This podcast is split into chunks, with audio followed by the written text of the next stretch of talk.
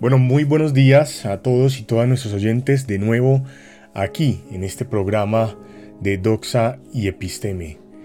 Para el día de hoy, como se los mencioné en el tráiler de esta semana, tenemos un invitado y un tema muy particular. Si bien en la descripción de ese canal hemos hablado y manifestado el interés por trabajar temas sobre conceptos de política y el desarrollo de las ideas religiosas alrededor de todo el tema del pensamiento y por supuesto también de la incidencia que las mismas tienen sobre los factores sociales, culturales y políticos, hemos, nos hemos encontrado en el camino con la posibilidad de traer un tema que puede tener un poco de los dos mundos.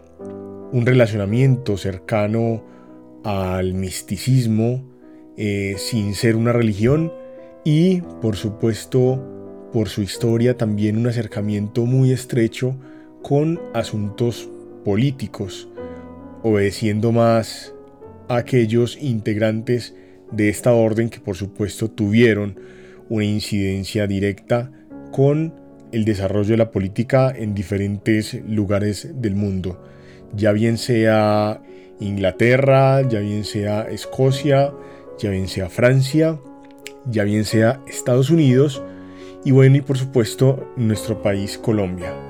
Ese tema es la masonería.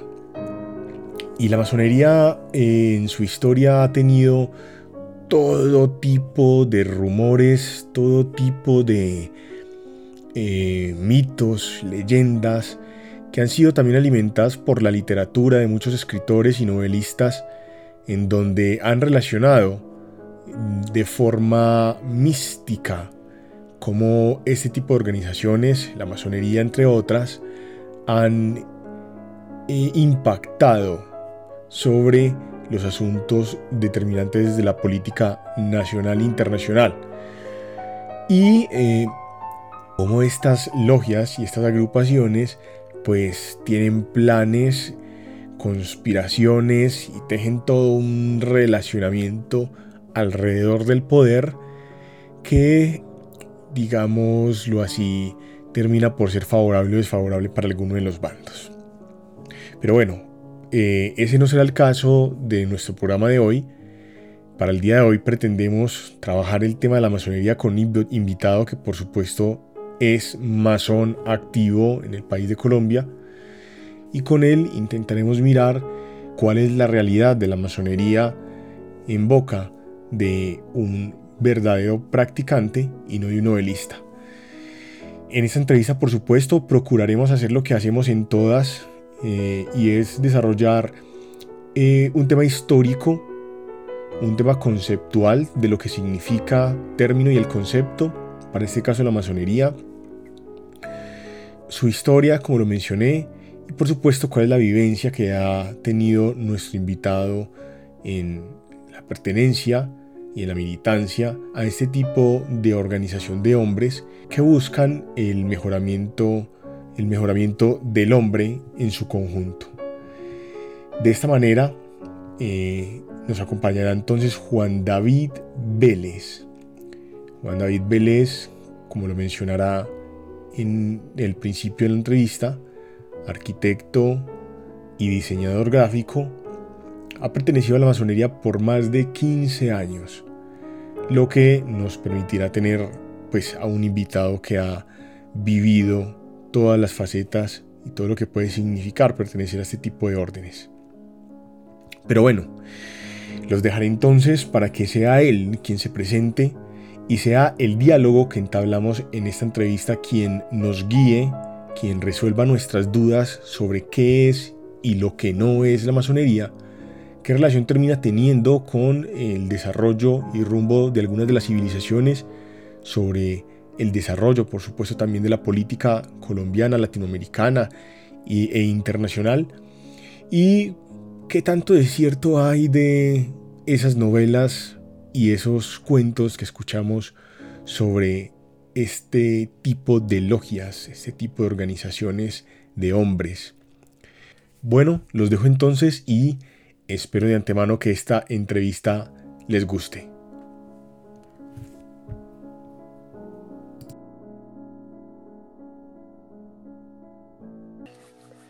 Bueno, muy buenos días. Eh, aquí nos encontramos con Juan David Vélez. Juan David, un saludo.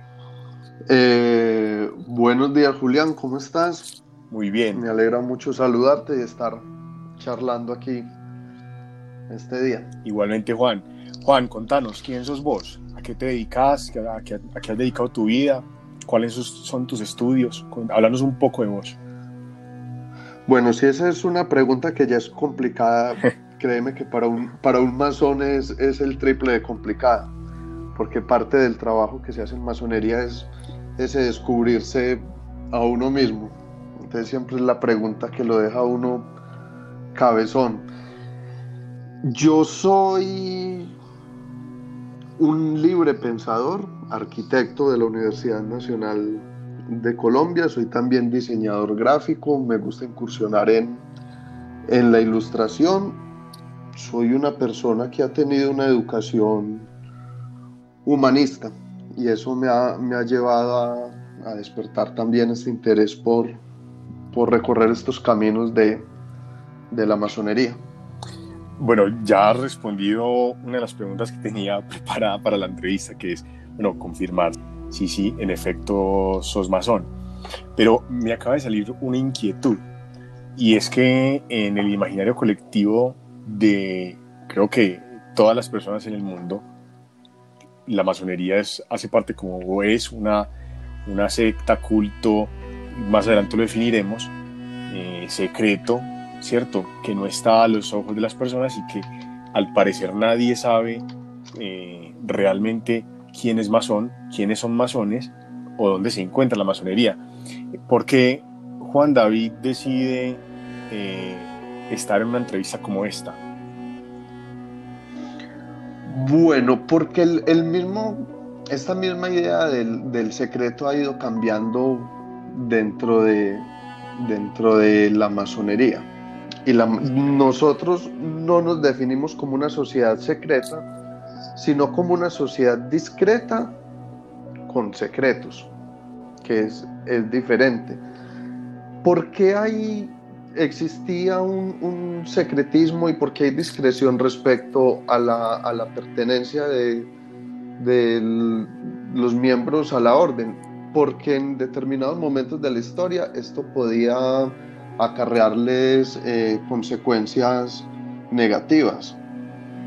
Eh, discriminación laboral, el no poder acceder a ciertos, a ciertos espacios de la sociedad, particularmente en, en sociedades tan, tan conservadoras como, como la nuestra.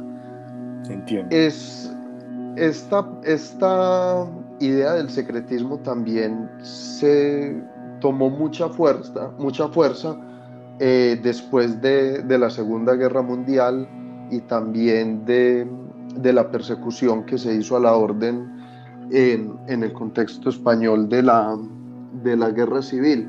Entonces se, se fomentó el, el, secretismo ya por una cuestión de, de supervivencia, pero incluso ya en, en, los tiempos actuales lo que se promueve dentro de, de, las logias y las grandes logias es que los masones eh, demos la cara, por decirlo de alguna forma. Pertenecer a esta institución es, es un motivo de orgullo entonces la invitación es a mostrarle a la gente qué es, qué es la masonería también para acabar un poco con, con ese mito. Perfecto, pero ahí me nace otra duda. ¿Por qué tipo de razones entonces realmente son perseguidos eh, los masones o por qué son perseguidas las órdenes masónicas en, en, los diferentes contextos, ya sea en el contexto colombiano o, por ejemplo, como lo mencionabas, en la dictadura, dictadura española? ¿Cuáles son las diferencias que pueden llegar a tener los masones frente, no sé, a asuntos políticos o religiosos para que eh, un Estado o algún tipo de cultura los rechace? Bueno, en, en cierta medida puede decirse que es un, un, en parte un gran malentendido. Y por otra parte, que eh, como al estar amparados en el secreto y por el secretismo que existió, nos convertimos también en un, en un chivo expiatorio eh, muy útil para determinados, para determinadas corrientes y otros sistemas de, de poder. la persecución a la masonería nace principalmente por, por desinformación, por la creación de un mito desde la, desde la literatura, podríamos, podríamos decirlo, y al no haber una contrapartida de parte de la masonería que estuviera desmintiendo o aclarando esa información que, que iba saliendo a la, a la, luz, entonces simplemente el, el, mito fue, fue creciendo y fue aumentando.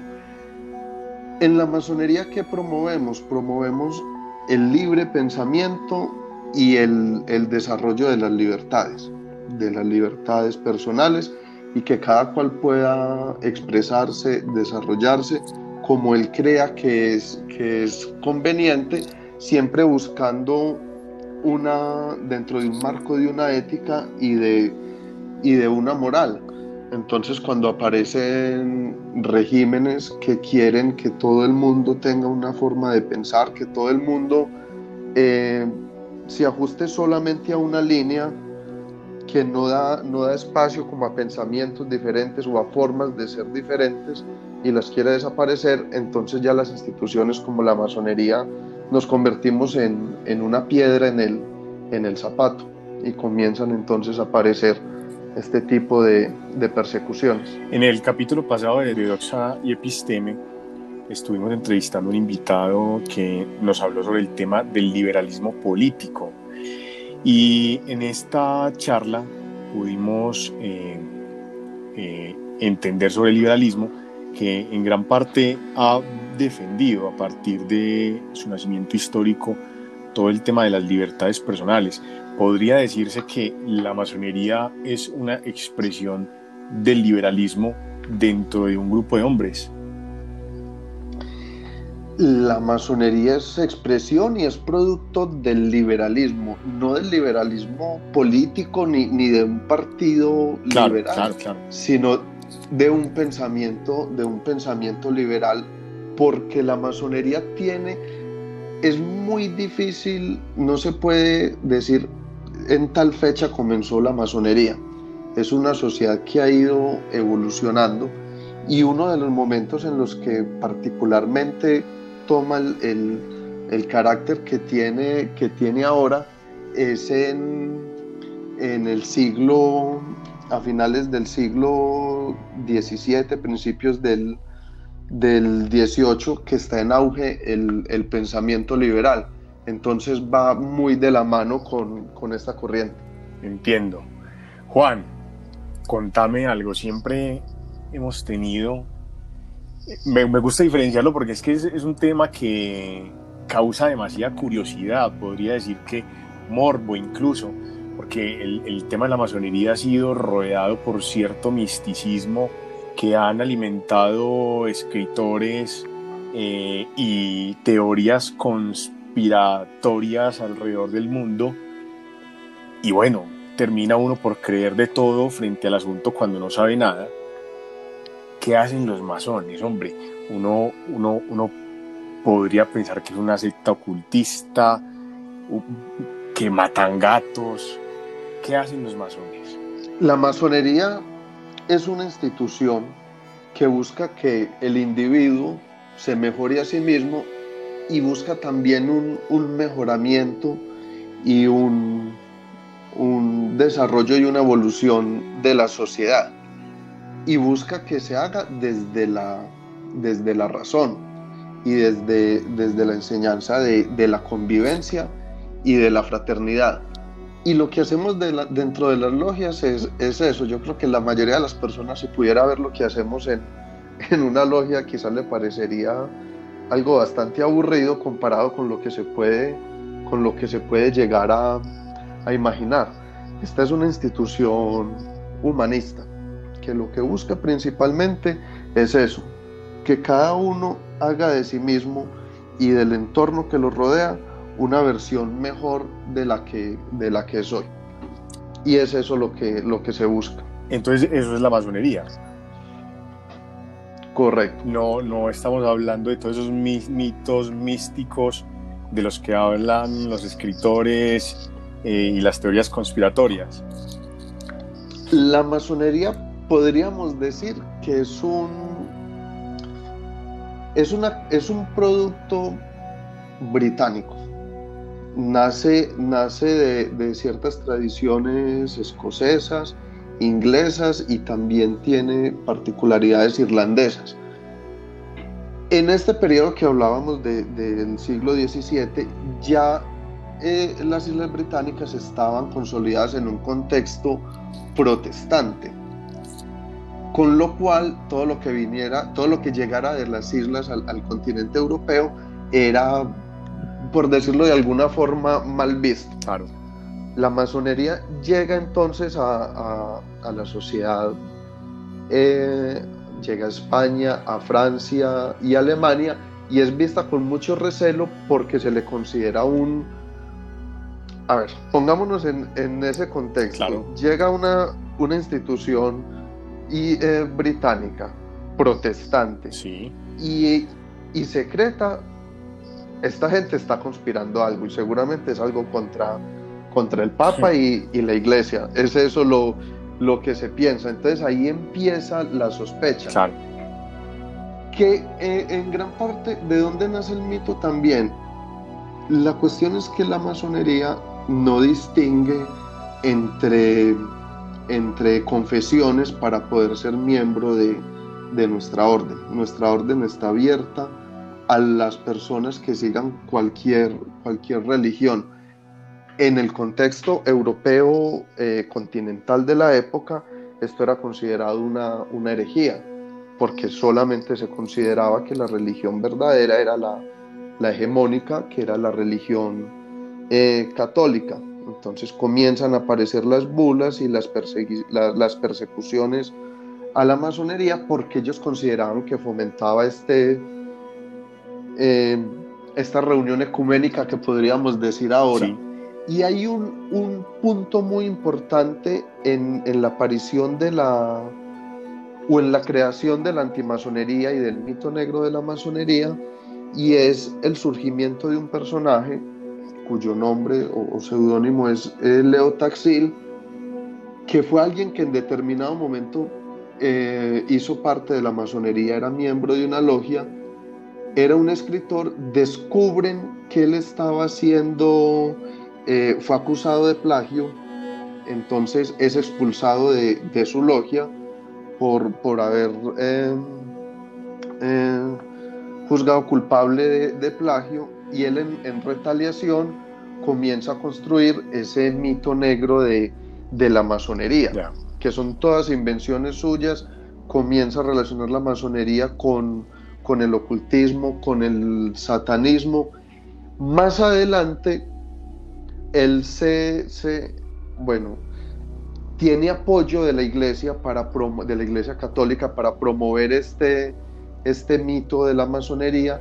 Él más adelante se retracta de haber creado esta leyenda, pero ya el daño estaba hecho y la retractación no tuvo el mismo, el mismo cubrimiento que tuvo el... La campaña negra la, campaña negra que él, que lanzó. Entonces ahí en ese momento comienza el, el, a crearse toda esa, todo ese halo de, misterio que ha rodeado siempre a la, a la orden. Entiendo, acá de, ahorita dijiste algo muy que me dejó como, como, generó como un eco en mí, y es que eh, casi que masones pueden ser entonces cualquier tipo de personas de cualquier tipo de religión quiere decir que la masonería no es una religión en este caso.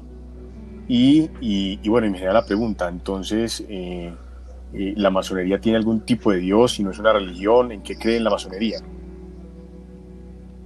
Eh, bueno, Julián, la masonería está abierta a todos los hombres y mujeres mayores de edad, de cualquier raza, de cualquier condición, de cualquier pensamiento político de cualquier religión.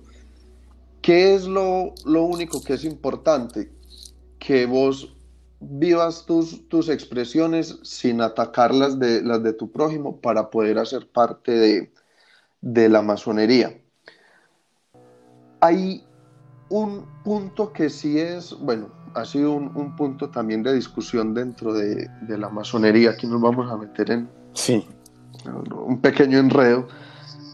Podemos decir que hay dos grandes corrientes en, la masonería moderna o en la masonería contemporánea, que se les denomina la corriente eh, insular y continental o la, masonería anglosajona y la masonería eh, latina, o que sería la, francesa también.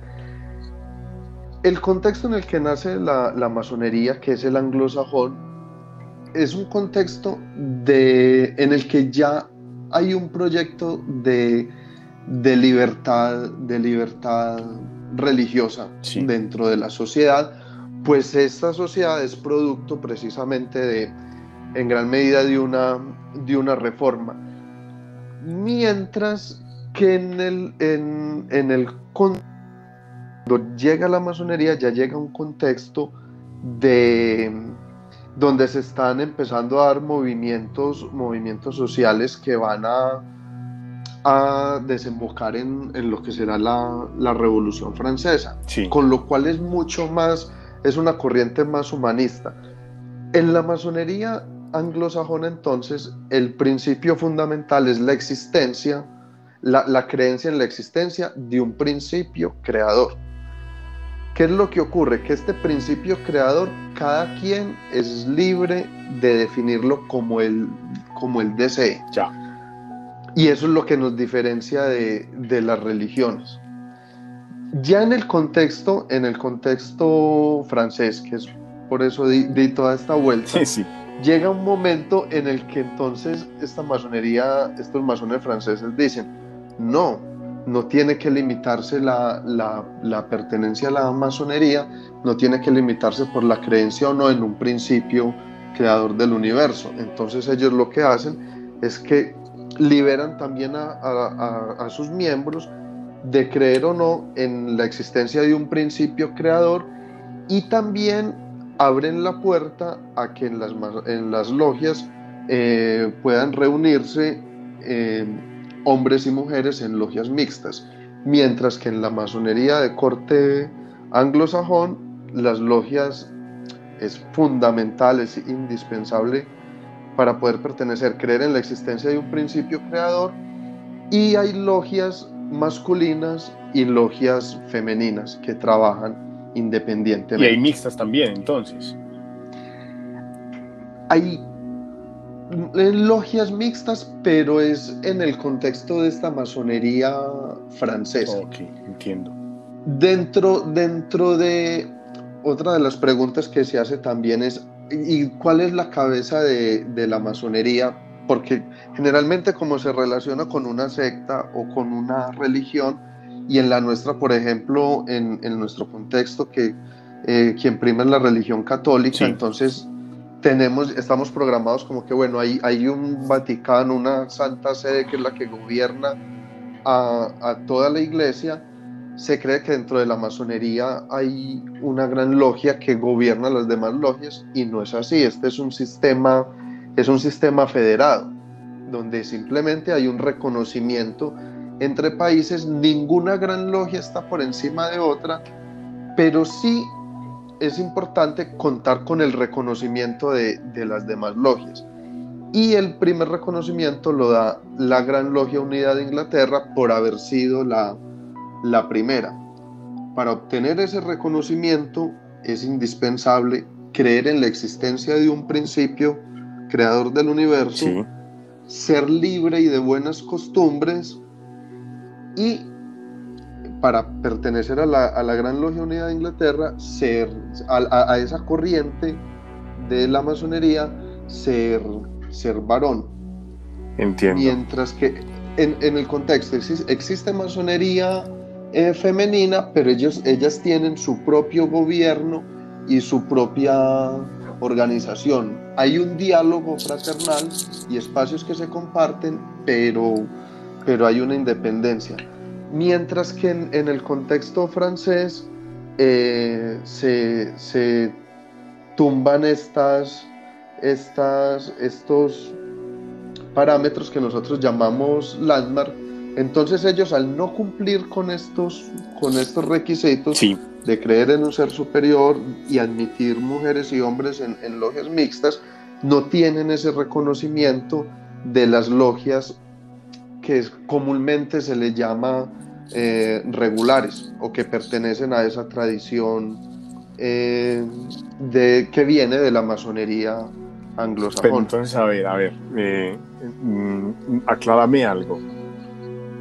Se, hablaste de la regularidad, ¿cierto? Se es regular cuando se tiene una, logia solo de hombres y solo de mujeres o es solo de hombres? O sea, irregular es lo que es lo que contenga mujeres en todo caso. No, es que esa, incluso esa misma palabra es, una palabra del, siglo pasado y, se está replanteando dentro de la orden porque es, es, discriminatoria. Es como decir, los que estamos de este lado somos los que estamos bien y los del otro lado no. Hablemos de, una, de un, un reconocimiento. De un reconocimiento y un apego a una ortodoxia, por llamarlo de, de alguna manera. Para, para tener ese reconocimiento de la mayoría de las, de las grandes logias alrededor del planeta, se deben cumplir con, con esos requisitos. Con esos requisitos. Particularmente nosotros acá en Colombia, eh, la mayoría de las grandes logias que hay, todas hacemos parte de, esta, de esta corriente. tenemos que buscarle otra palabra diferente a, regular. Entonces no es muy común que hayan logias, logias mixtas. Existen, eventualmente nos, nos podemos reunir, compartir eventos, eh, hacer, hacer encuentros académicos y compartir en algunos espacios, pero no, no hay una... No se reconoce del todo su, pertenencia a, al cuerpo de, la masonería tradicional. Podría decir que ese es un aspecto muy poco liberal de una cultura liberal, como lo de la masonería. bueno, eh, eso es verdad. Y lo hablo pues desde, desde un punto de vista personal. Pero hay que tener en cuenta también que lo que ha mantenido la masonería eh, viva es el cumplimiento de, de, unas, de unas normas, de unos juramentos y la masonería básicamente es una tradición que se ha ido pasando de unos hermanos a otros a través de las, de las generaciones. Y la forma de, blindarse y mantenerse viva es que no se, que no se, que esta tradición no se, no se cambie, no se altere. Entonces, sí, eso es una organización británica y, entonces puede decirse que está, es una institución con un, con un principio y con un espíritu liberal, pero encerrada en un cuerpo muy conservado. Entiendo. En un traje que sí, que sí, porque es, y es, y la masonería es, es las dos cosas, es esa esencia liberal, pero también en, en una gran medida es toda la, la, la tradición que nosotros, que nosotros eh, seguimos practicando y que algunas las hemos heredado desde, desde la Edad Media. Si cediéramos en uno de los dos puntos, ya se desdibujaría lo que es la, la, masonería como tal. Entiendo. Ah, mencionaste algo hace un momento que, que yo estoy por aquí anotando todo, te voy contando que voy tomando nota de los conceptos y los términos que vas manejando. Hablaba sobre que los masones deben ser personas, pues en este caso, mm, mm, hombres, eh, o bueno, hablemos en general, hablemos de personas eh, libres y de buenas costumbres. Y eso me lleva a hacer otra pregunta, y es, ahorita cuando comenzamos la entrevista te preguntaba quién es Juan David Vélez. Ahora voy a intentar hacerlo, voy a hacer una pregunta más global que, eh, que encierre todo el conjunto de individuos que pueden hacer parte de este tipo de agrupaciones en función de eso que, mencionaste. ¿Qué tipo de hombres son los masones? Cuando hablamos hombres libres y de buenas costumbres, ¿a qué tipo de hombre nos referimos? Un hombre común y corriente como cualquier persona, pero que tiene esa inquietud y tiene ese deseo de, de mejorar o de buscar más allá, que tiene el interés de cultivarse, que tiene el interés de ser un, un buen padre, de ser un buen ciudadano, o que simplemente tiene inquietudes eh, filosóficas o hasta existenciales. Porque es otra, otra de, las, de, las, de los tópicos cuando se habla de masonería, son los masones famosos. Sí. Entonces, siempre que se habla de masones, entonces aparecen George Washington, Mozart, eh, Federico II y cientos y cientos de, de personajes famosos. Pero si algo me he encontrado yo que, eh, que me ha parecido de las cosas más bonitas que, que me he encontrado yo dentro de la orden, es el compartir con un montón de gente normal, común y corriente, que simplemente desea hacer las cosas un, un poquito mejor.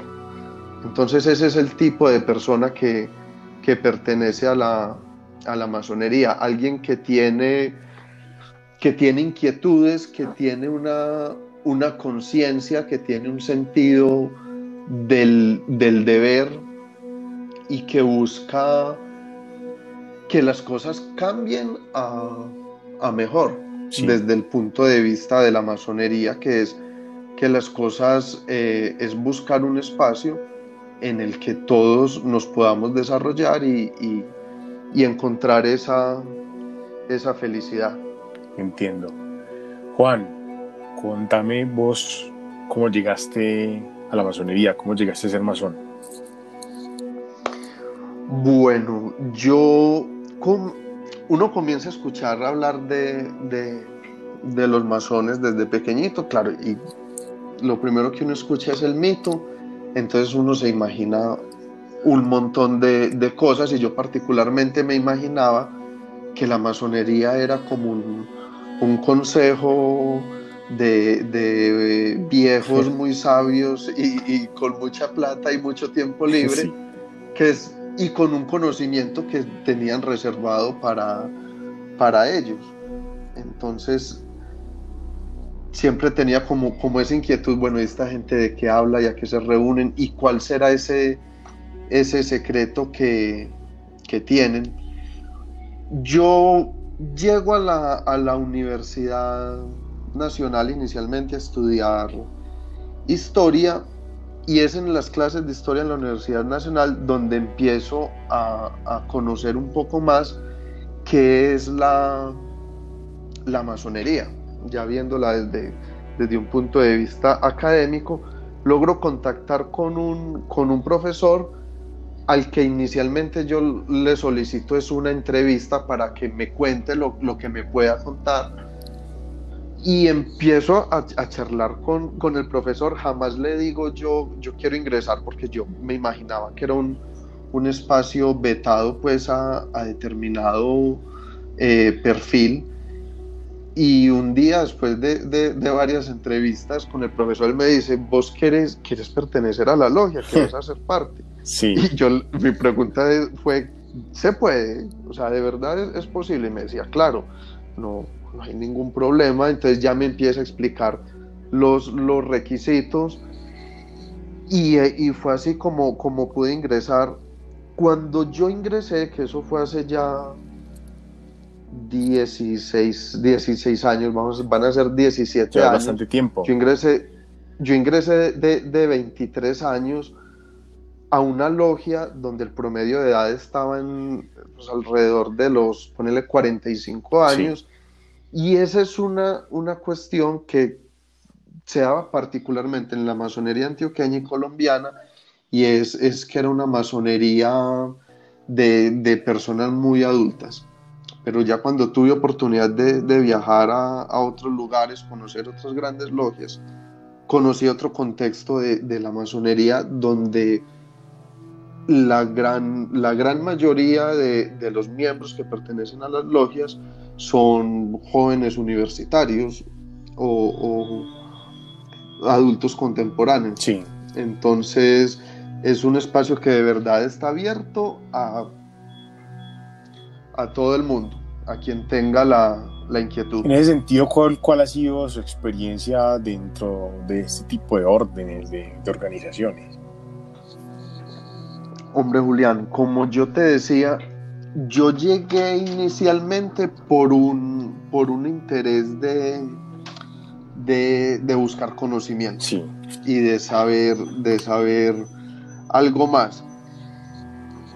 Uno, de todas maneras, yo pienso que uno nace con, con y al, al, a medida que va desarrollando su personalidad, va eh, cultivando ciertos rasgos que lo llevan a uno a, a, a disfrutar de, de, estos espacios como el, el, de la masonería y particularmente yo desde, desde joven tenía curiosidades espirituales, filosóficas, eh, y eso me fue llevando a buscar ese, ese conocimiento que está más allá, más allá. Llego a la masonería buscando eso, sí. pero sorprendentemente con lo que yo, lo que me encuentro, no es tanto, o sea, lo, lo que me enamoró de la masonería no fue tanto toda esta parte del, del conocimiento, sino el concepto de, de la fraternidad. Ya.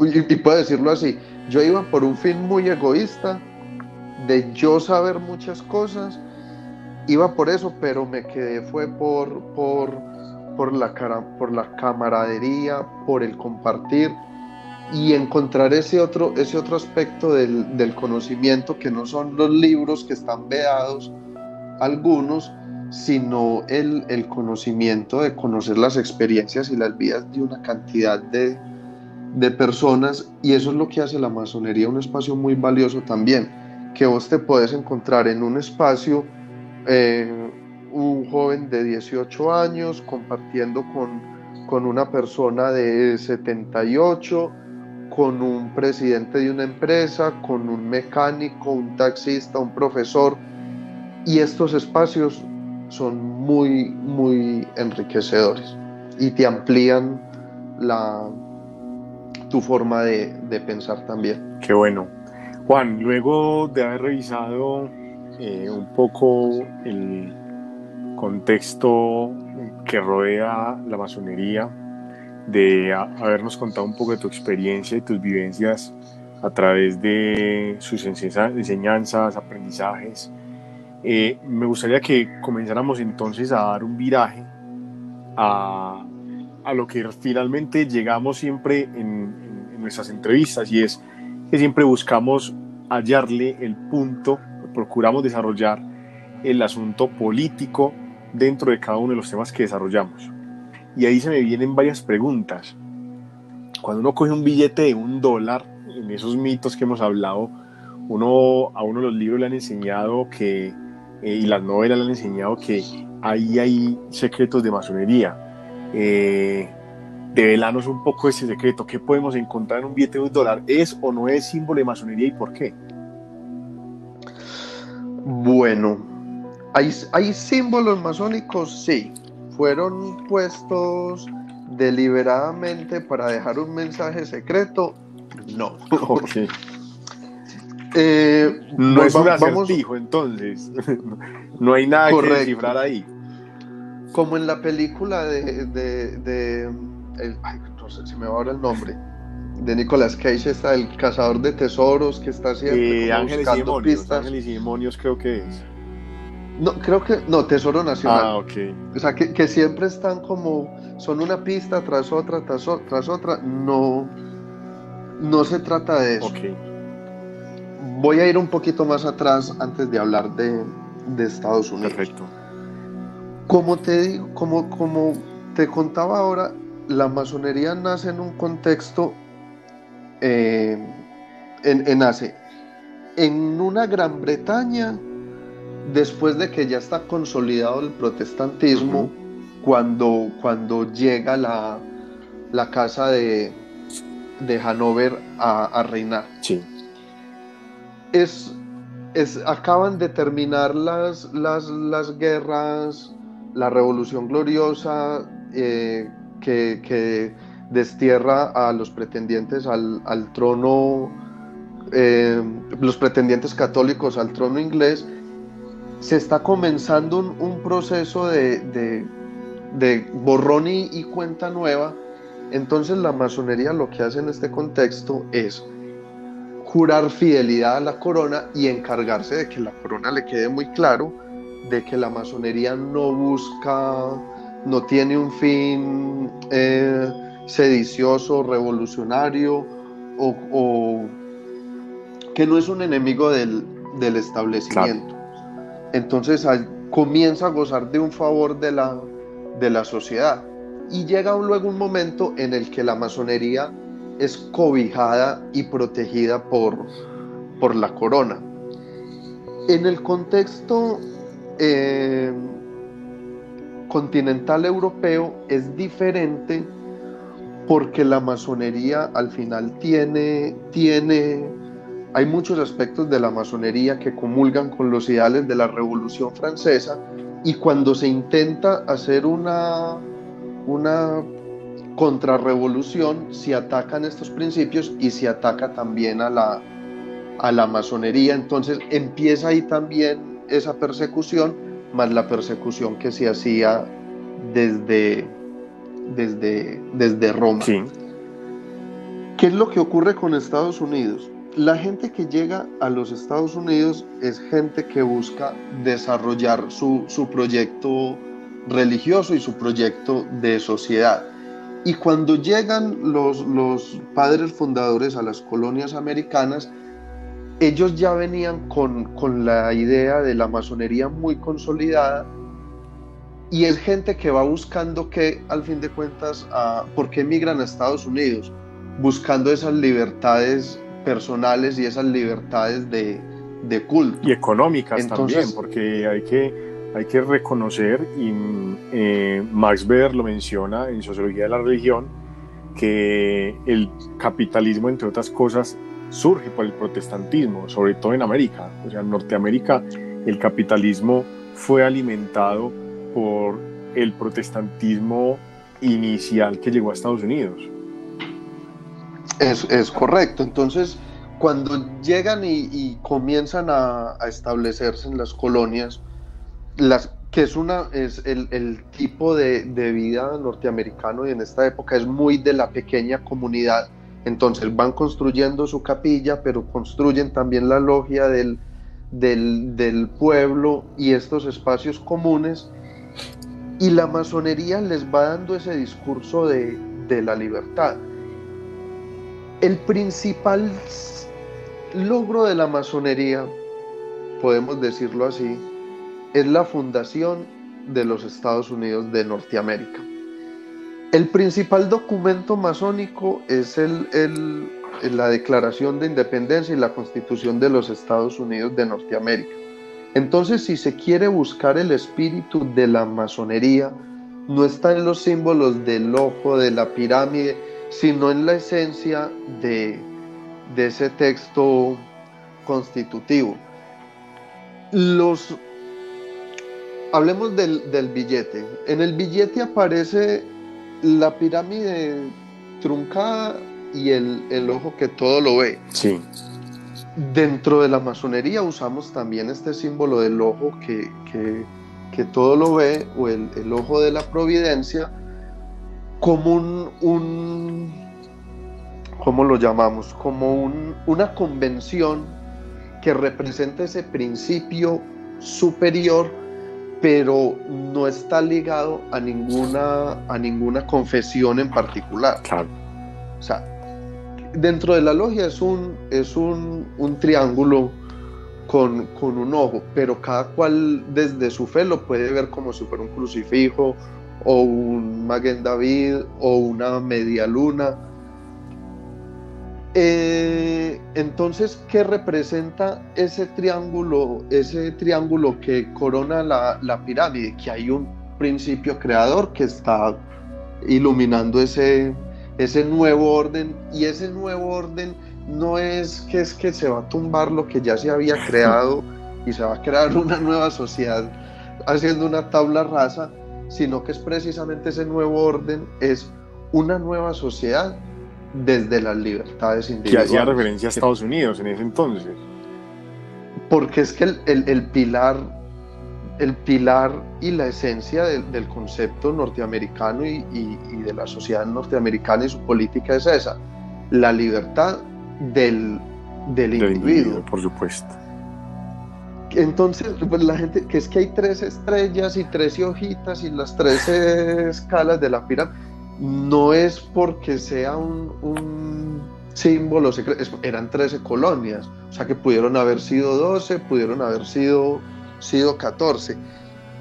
Hay, hay elementos que son comunes, es porque la masonería era muy ¿cómo lo llamamos? Una institución cotidiana, o sea, de la cotidianidad y sigue siendo una institución de la cotidianidad norteamericana. Entonces, bebe de esos, de esos símbolos para representar su, iconografía nacional. Si nosotros miramos y hacemos una, lectura del, simbolismo y de las iconografías, eh, por ejemplo, en América Latina, beben mucho de la iconografía de la Revolución Francesa.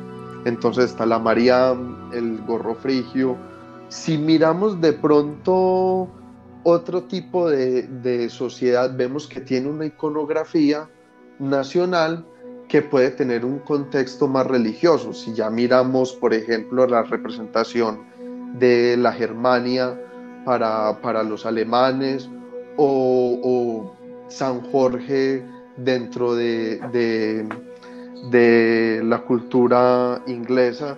Entonces, simplemente son contextos culturales que ofrecen herramientas con las cuales la sociedad va, va mostrando su, su personalidad.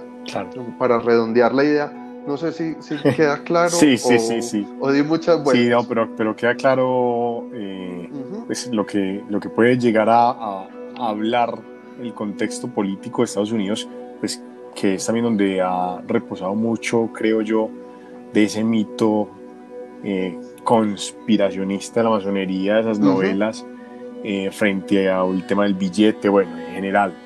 Pero... Sí, es como, sí. perdón, como que en resumen, uno se viste con lo que hay, una sociedad se viste con lo que hay. Si lo que tiene sotanas, pues entonces se, viste con sotanas. Si lo que tienes togas, se vestirá con, con togas. Y así, bebe de, esos elementos gráficos y simbólicos de su propia cultura. Claro, por supuesto. Bajemos un poquito más eh, a el cono sur del continente y hablemos un poco de cómo llega esa, esa masonería a Latinoamérica y por supuesto a Colombia. Bueno, la expansión de la masonería, volvemos de nuevo a, Inglaterra. La masonería es producto también, como muchas otras instituciones, de, los acontecimientos de, la historia. Hay un, caso particular y es que eh, la, Gran, la Gran Bretaña se está consolidando como un imperio y se está, se está convirtiendo en un... está, es un estado que se está haciendo rico y se está, se está expandiendo. Entonces en ese espacio de, prosperidad, la gente, la aristocracia tiene tiempo libre y dedica este tiempo libre a, fundar clubs. Entonces están los clubes que se les llamaba las universidades de Penique, que eran las casas de, de café, y se empieza a desarrollar un espacio cultural en el cual también se está desarrollando la, masonería. Entonces se unen estos, estos clubes de, lectura, de... Es que en el mismo contexto comienza a aparecer este, esta sociedad que busca enriquecerse eh, cultural y artísticamente, que a la vez está desarrollando la, la Royal Society y se está desarrollando la, la masonería. No es gratuito que todas estén floreciendo en el, en el mismo tiempo, es producto de, de una bonanza, igual que ocurrió con, con la filosofía en, en, Grecia. En Grecia se, se, desarrolló la filosofía porque había mano de obra esclava y, y había unos patricios que, y, tenían tiempo de pensar. sí, solventes que tenían tiempo de sentarse a, a hacerse preguntas. Entonces lo mismo ocurre en este contexto, pero a la vez es un imperio que está, se está expandiendo. Entonces estos barcos que van eh, expandiéndose por el globo no solo llevan ejércitos y, un sistema de, comercio, sino que también en los barcos van logias. Ya. Muchas de estas logias llegan al Caribe y la primer logia que se funda en Colombia se funda en la ciudad de Cartagena, se llamaba la Logia Britannia número uno y tenía carta patente, o sea, el reconocimiento de, las logias de Jamaica, que eran una colonia, una colonia inglesa. Entonces, es esa masonería anglosajona la primera que pone un pie en, en este suelo colombiano.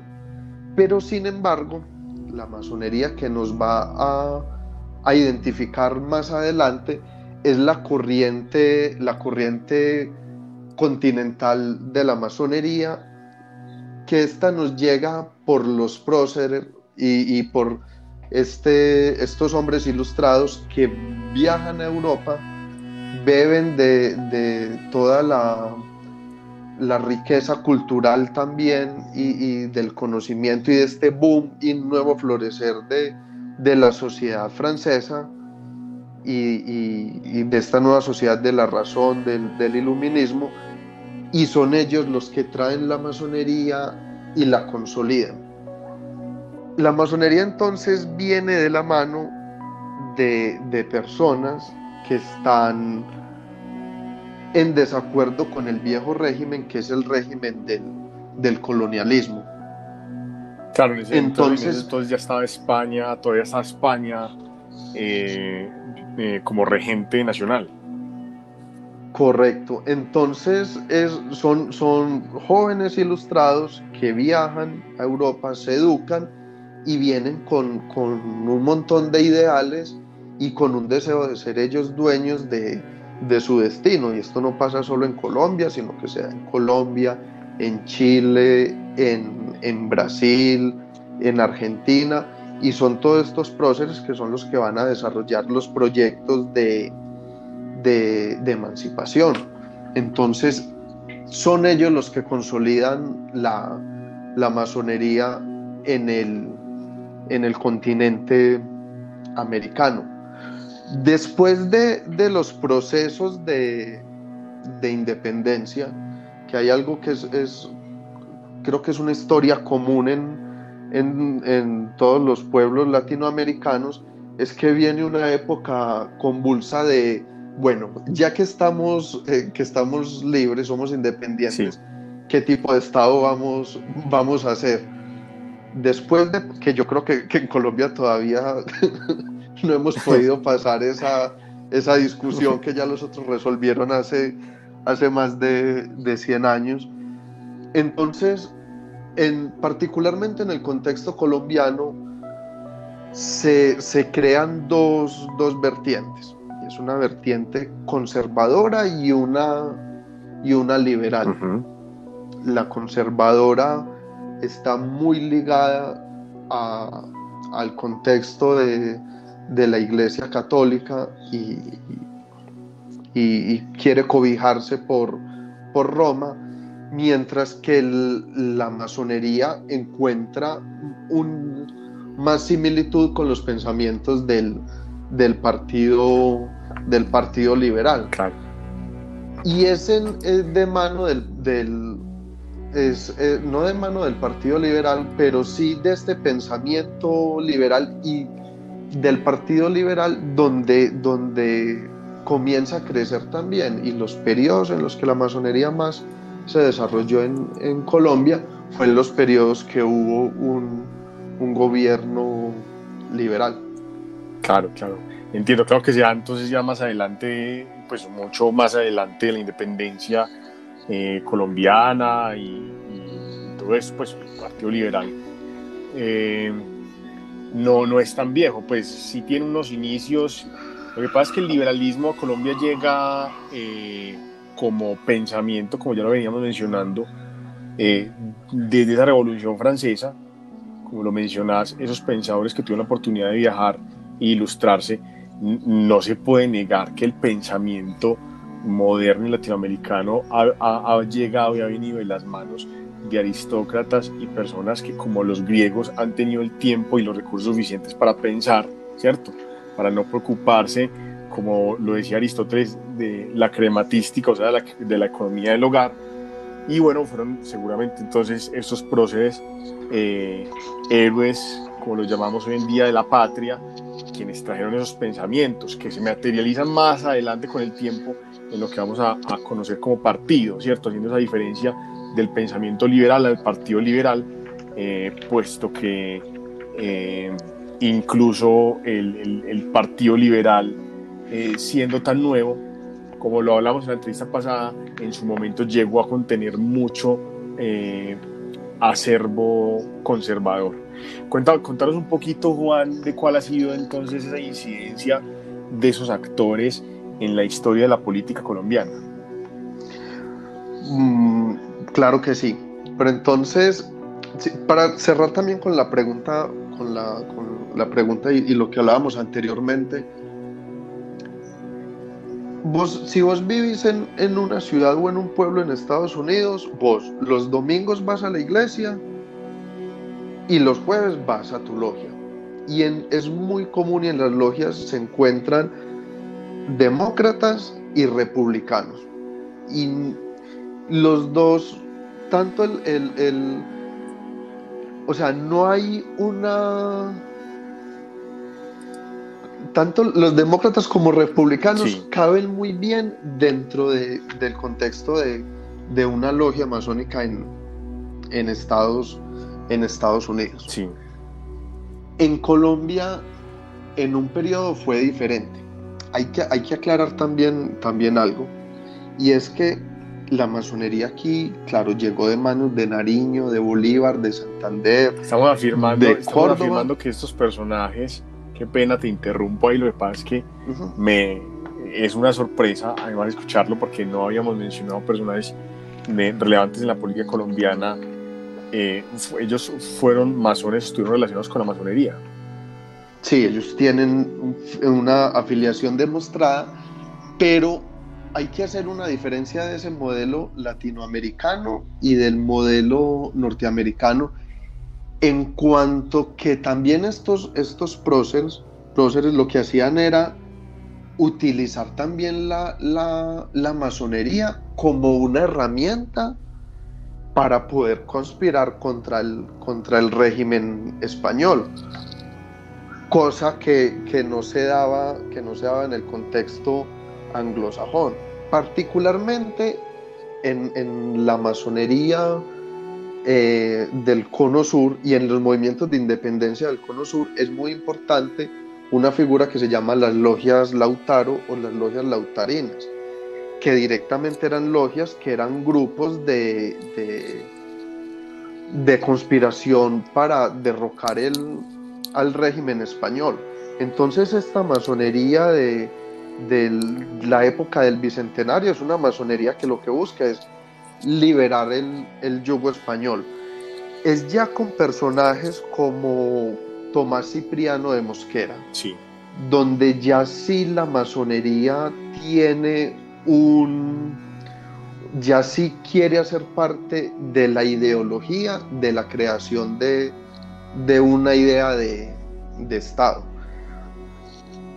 Incluso el, momento de mayor desarrollo o auge de la masonería en la historia colombiana es precisamente en, la época de la constitución de, Río Negro y cuando se crean los, los Estados Unidos de Colombia que también puede decirse que es un, un proyecto prácticamente abiertamente masónico y una de las razones por las que se desarrollan en, en Río Negro es por la fortaleza de, de, la masonería en, en, el oriente antioqueño. Y quien lo lleva a cabo pues es principalmente eh, Tomás Cipriano de Mosquera que puede decirse que es el, uno de los grandes padres protectores y, de la masonería en Colombia y uno de los personajes que más que más la, la, ha, promovido. ¿Cuál es el problema del contexto colombiano? Que cuando se dio ese, esa lucha de, modelos, si vamos a ser un Estado federal centralista, si vamos a tener una visión más liberal o más conservadora, también se tomó partido de entonces quiénes van a estar con la iglesia y quiénes van a estar con, con, otras, con otras instituciones más de un corte liberal humanista. No solo es la masonería, también pueden ser eh, instituciones educativas o, de este corte cívico mm, no, no que no profesa una fe de un, de un contexto determinado. Ese, es el, ese fue la gran tragedia de la historia eh, colombiana, de la historia de la política colombiana y de la historia de la masonería y de la iglesia colombiana. Y yo pienso, no sé, es algo que quizás es como que tenemos en, los genes y hay que empezar a, a, quitarnos. Es ese, hay que aprender a estar a convivir con la persona con la que no, con la que no estamos de acuerdo. Eh, acuerdo. Todos podemos vivir juntos y, y, dejar ser al, al, otro. Hoy en día ese, ese, esa masonería liberal y ese catolicismo conservador, que es también parte del imaginario de la masonería en el país, está, podemos decir que está muy diluido también. Hoy en día en las logias hay, hay hermanos que son muy, muy conservadores, hay hermanos que profesan su, su fe católica y, y, y, también sienten, sienten la tranquilidad de manifestarlo en las logias. Claro. Porque es que también es como que a veces nos quejamos, no, es que a los masones nos perseguían los conservadores y la iglesia. Quizás había, había hermanos que, tenían una fe y dentro de las logias decían, no, yo aquí no digo nada porque mínimo me, me hacen bullying. Entonces, sí, puedo decirte eso, que desde mi punto de vista ese es un capítulo que ya sí ha pasado también en el que creo que hemos logrado evolucionar. Yo particularmente, en todo este tiempo que, que llevo en, en, la masonería, jamás he presenciado un, un ataque o, o, o, que se, se, me va el, se me van las palabras.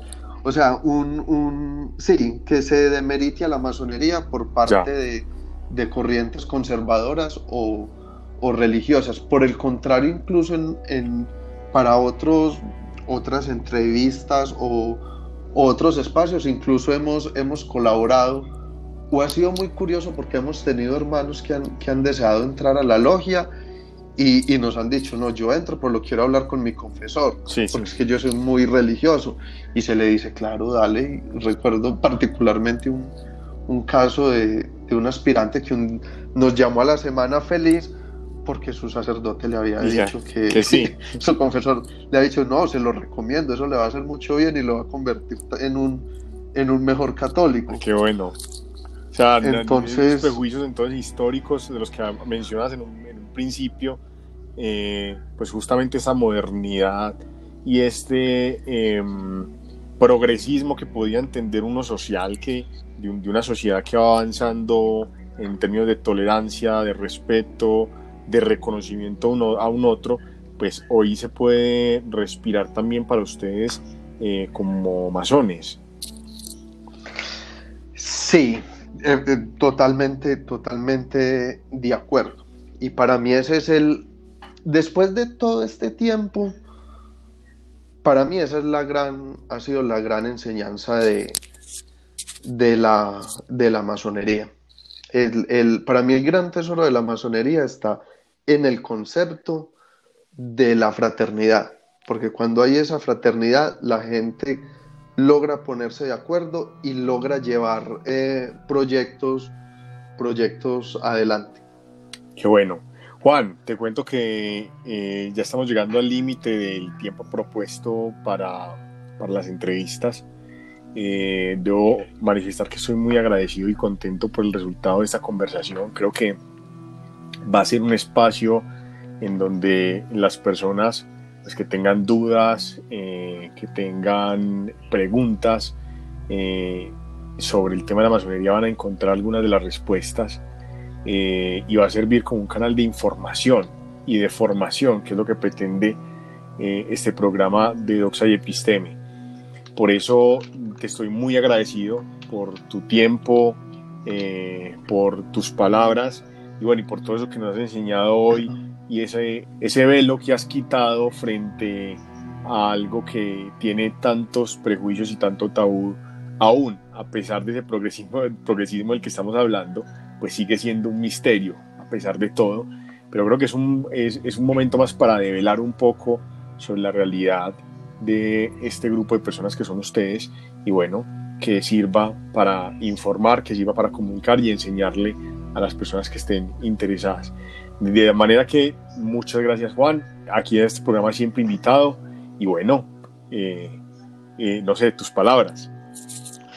Eh, no, Julián, por el contrario, muchísimas gracias a vos por, por abrirnos el espacio, por darnos la oportunidad de, hablar un poco de, qué es la masonería y que la gente la conozca y sepa qué es masonería en realidad. Que de verdad cuando llegaste a encontrar algo totalmente diferente a lo que, a lo que te imaginas. Eh, si la gente, si me lo permitís, claro, y, la gente tiene, tiene dudas y quiere conocer un poco más, entonces los invito a que visiten eh, nuestra página web, la, de, mi, la logia a la que yo pertenezco, se llama Armonía número 39, eh, pertenece acá a la ciudad de Medellín. Nuestra página web es armonía39.com. También nos encuentran en, en, Twitter, en Instagram también estamos como Logia Armonía. Y son canales que están abiertos también para que la gente pueda seguir resolviendo sus, sus dudas y estamos abiertos a, escuchar las, las preguntas y a, a resolver las, las dudas que todos tengan queremos abrir nuestras puertas también para que la gente conozca más qué es, qué es la masonería. Entonces ahí están todos estos, estos canales. También estamos en, en, Facebook. Muchas gracias a, vos por el espacio. a, A los oyentes también. Y nada, estamos para, para servir. Bueno, yo siempre. Muchas gracias, Julián. Yo siempre que nos dan ese tipo de información, eh, correos electrónicos, páginas web, las coloco en la descripción del programa. De manera que te pido que me envíes eh, por interno eh, las URLs, los arrobas, las redes sociales y entonces yo los agrego para que las personas que estén interesadas, por supuesto, puedan acceder a él. Juan, un feliz resto de día. Igualmente, Julián. Un abrazo. muy bien y muchas gracias. Igualmente. Hasta luego. Bueno, este fue el programa de hoy. Creo que nunca será suficiente para eh, abarcar todas las preguntas que uno pueda llegar a realizar, sobre todo frente a un tema de estos como la masonería, eh, que sigue encerrando tantos misterios. Y donde hay que reconocer pues que nuestro invitado nos habrá compartido eh, todo aquello que le fue posible. Frente a los otros asuntos, pues la masonería en su interior seguirá siendo un misterio realmente para todo aquel que no haga parte como miembro activo de esta orden. Sin embargo, creo que eh, hay dos temas que siguen siendo un factor común y es que a pesar de que eh, esta orden, la masonería, no se considera o no es una religión como tal, eh, sí conserva una relación muy constante con eh, las creencias y los dogmatismos que pueda tener una sociedad, eh, entendiendo incluso que se reconocen todo tipo de creencias y que cualquier persona, sin importar su credo, siempre y cuando su credo se lo permita más bien, puede hacer parte de esta orden. En ese orden de ideas eh, entendemos que reconocen una, una voluntad suprema, un gran arquitecto del universo, como ellos lo llaman, y que por lo tanto eh, sí hay una relación muy cercana eh, de alguna forma a este tipo de dogmatismo sin caer en el, en, el confesionismo o en, el, o en lo que puede ser en esencia una religión. la masonería, como lo dijo nuestro invitado, valora sobre todo la virtud del hombre. Y cuando hablamos de la virtud, encontramos en, uno de esos requisitos que todo aquel que desee ser miembro de la masonería y todo aquel que es miembro debe considerarse un hombre libre y de buenas costumbres. Pues con todo lo que esto encierra, ¿cierto? Entendiendo, entendiendo qué podemos considerar por ser un hombre libre. Esto abarca un sinnúmero de consideraciones, sobre todo en el mundo moderno y de buenas costumbres, pues las costumbres estarán ligadas específicamente a lo que entenderán las culturas propias de cada territorio, puesto que cada cultura, según su historia, tendrá sus particularidades, tendrá sus creencias, tendrá sus valores, tendrá sus consideraciones éticas, como lo haya definido su historia misma. Entonces, estas buenas costumbres pueden también variar, por supuesto, en, según la localidad donde las revisemos. Por otro lado, hay otro factor común y es el factor de lo político, en donde partiendo de la afirmación de nuestro invitado, entendemos que si bien la masonería no ha tenido una implicación como organización general eh, frente a los asuntos de poder alrededor del mundo, dentro de la masonería sí han existido, sí han habido algunos miembros que han tenido o han jugado un papel relevante sobre la conformación de estados importantes eh, alrededor del mundo. Eh, tanto de la Revolución Francesa, que pudo haber sido pues, un momento álgido para el nacimiento e incubación de ese tipo de organizaciones de hombres, por todo el tema de, de las clases sociales que comenzaron a fortalecerse, que comenzaron a expandir eh, el conocimiento, la cultura, las artes y a defender unos valores eh, humanos eh, basados en la libertad, no solamente del hombre, sus derechos, sino también en unas libertades económicas. Estos hombres pues terminan por ocupar cargos importantes en estados como el norteamericano, incluso, como lo mencionamos en la entrevista, en estados como el colombiano. Gran parte de nuestros próceres, al parecer, hicieron parte de esta orden y, pues de alguna forma, intentaron o buscaron reflejar sus creencias, sus posturas frente a la libertad del hombre en sus postulados, sus leyes, sus mandatos y bueno, y todas esas campañas que lideraron para la liberación de los pueblos eh, que representaban.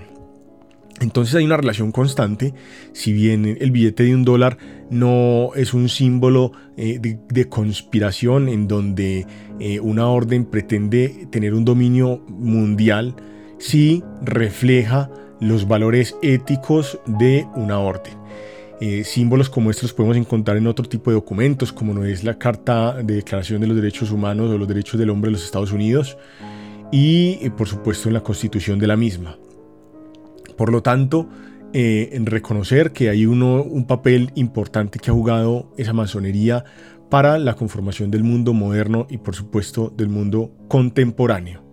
Sin embargo, nunca será suficiente, como lo dije al principio. Mm, creo que eh, nos iremos hoy de este programa con muchas más dudas de las que llegamos, a pesar de que nuestra entrevista ha generado muchas claridades, nos ha informado y nos ha acercado a eso tan misterioso, tan místico, que muy pocas personas entienden, incluso que muy pocas personas consideran mito, eh, que tal vez escapa de su comprensión y, no, no, conocen real, y no conocen realmente la existencia de dicha orden.